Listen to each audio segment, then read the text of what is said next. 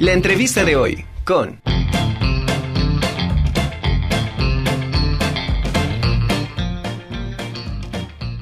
Bueno, pues regresamos y ahora platicaremos con la maestra Fátima Jiménez. Ella es de becas de la Benemérita Universidad Autónoma de Puebla. Maestra, nuevamente aquí estamos para platicar de las becas jóvenes escribiendo el futuro. Hola Angie, buenas tardes. Pues aquí nuevamente con información fresquecita. Muchísimas gracias por el espacio. No, al contrario, maestra, pues adelante, ¿qué nos tiene de novedades? Bueno, pues es con relación a la beca Jóvenes Escribiendo el Futuro. Platicamos el día lunes con ustedes y con tus eh, eh, televidentes eh, en relación a el procedimiento a seguir. Les comentábamos el día lunes que para esta beca era importante activar la ficha escolar, sin embargo ya tenemos en este momento, una vez que arrancó ya el registro, información adicional que tiene que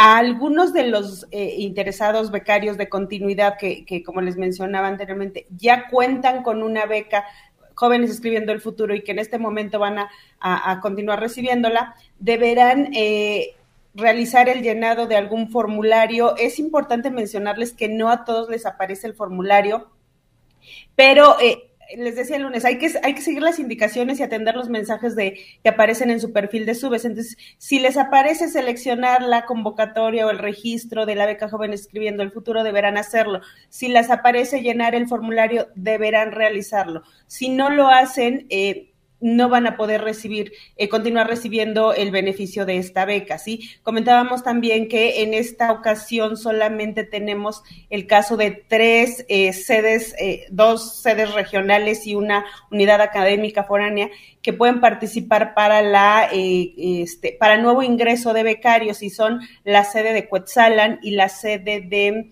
los Reyes de Juárez, así como la Facultad eh, de Ciencias Agrícolas y Pecuarias. En este caso, todos los, los, interesados que realicen el registro de su solicitud van a poder eh, contar con la beca, ¿sí? Porque estos, eh, estos tres sedes, unidades académicas, cuentan con cobertura total, digo, están consideradas dentro del programa de prioridad del gobierno federal. Entonces, pedirles a todas las y los chicos beneficiarios de continuidad de la, de la beca Jóvenes Escribiendo el Futuro que ingresen a su perfil de Subes, actualicen, activen su ficha escolar y en caso de que les requiera llenar el cuestionario, lo hagan, todos deben realizar la solicitud nuevamente. Entonces sí es importante que lo hagan. Tienen eh, hasta el 6 de mayo para realizar, no lo dejen hasta el final porque eh, evidentemente los últimos días la plataforma de su vez se satura. Entonces háganlo a la brevedad posible para que no pierdan eh, la, el beneficio de su beca. pues debo comentarles también, perdón, que, que, esta beca es compatible con algunas modalidades que si bien ahora no tenemos convocatorias abiertas, pues eh, en su futuro se estarán aperturando y es compatible con la beca de excelencia, movilidad nacional, eh, servicio social, práctica profesional, titulación y capacitación. Entonces, eh, van a solicitar en este momento la beca y en el momento que hubiera estas convocatorias abiertas, pues también pueden participar. Ah, esa es una muy, muy buena noticia, maestra, porque lo que veníamos hablando en la entrevista el lunes pasado que había becas que no, no eran compatibles y que solamente podían eh, obtener una. Esta, bueno, pues la pueden solicitar y de ahí esperar a la convocatoria de las siguientes para poder hacerlo, ¿verdad? Oiga, eh, maestra, una pregunta. ¿Cuáles han sido eh, los principales eh, conflictos a los que se han enfrentado los jóvenes que han intentado ingresar y solicitar precisamente esta beca?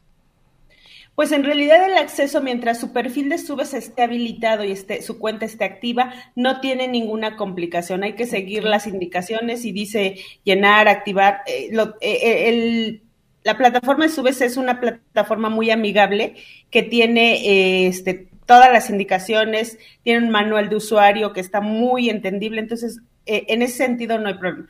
¿Qué problemas se enfrentan? Básicamente es cuando pierden su contraseña cuando ya no tienen acceso al correo electrónico con el que se registraron en la plataforma y, eso es muy fácil de solucionar.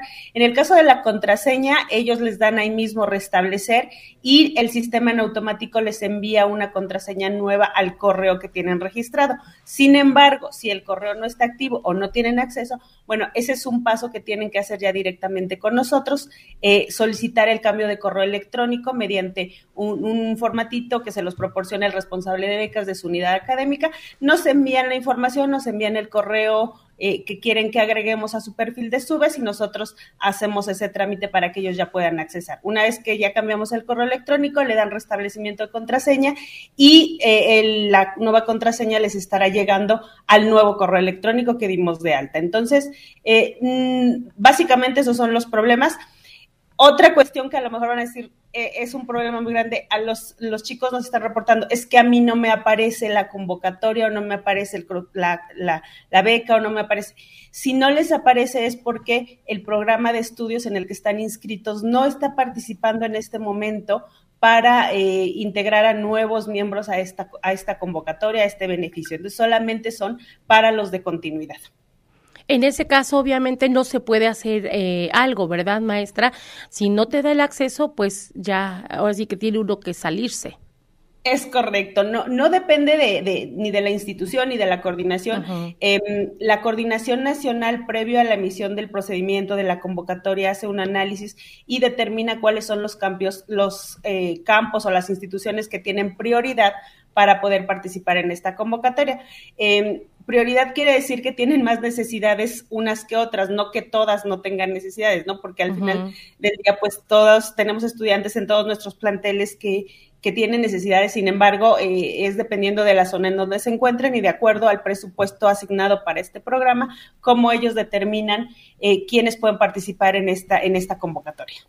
Perfecto. Pues maestra, solamente recordar el número telefónico, la extensión y las redes sociales donde pueden estar en contacto con ustedes para cualquier duda o comentario. Claro que sí, nuestras redes sociales Facebook, Becas WAP, correo electrónico, becas arroba mx y nuestras, eh, nuestras extensiones, bueno, al número 2, 22 22 29 55 00, extensiones 59 44, 59 32 59, eh, 54 95 y 45 25, por favor. En esas extensiones con muchísimo gusto los atendemos. Maestra Fátima, pues tienen hasta el 6 de mayo, no esperen hasta el último día porque igual se satura y al rato es más complicado hacer la solicitud, ya lo pueden hacer, ya pueden ingresar y solicitar eh, su beca para jóvenes escribiendo el futuro, pero bueno, recordamos que la fecha límite el 6 de mayo, ¿hasta qué hora? 11.59 de la noche. La plataforma se cierra en ese momento y bueno, ya no hay manera de, ingresar posteriormente. Perfecto. Pues maestra Fátima, muchísimas gracias. Como siempre, le mando un abrazo. Gracias, Angie. Igualmente a ti. Un abrazo. Gracias, gracias a la maestra Fátima Jiménez de Becas BUAP. Eh, está invitando a todos los jóvenes que quieran obtener su beca, lo puedan hacer para solicitar la de jóvenes escribiendo el futuro. De a partir de ahorita pueden registrarse y tienen tiempo hasta el 6 de mayo.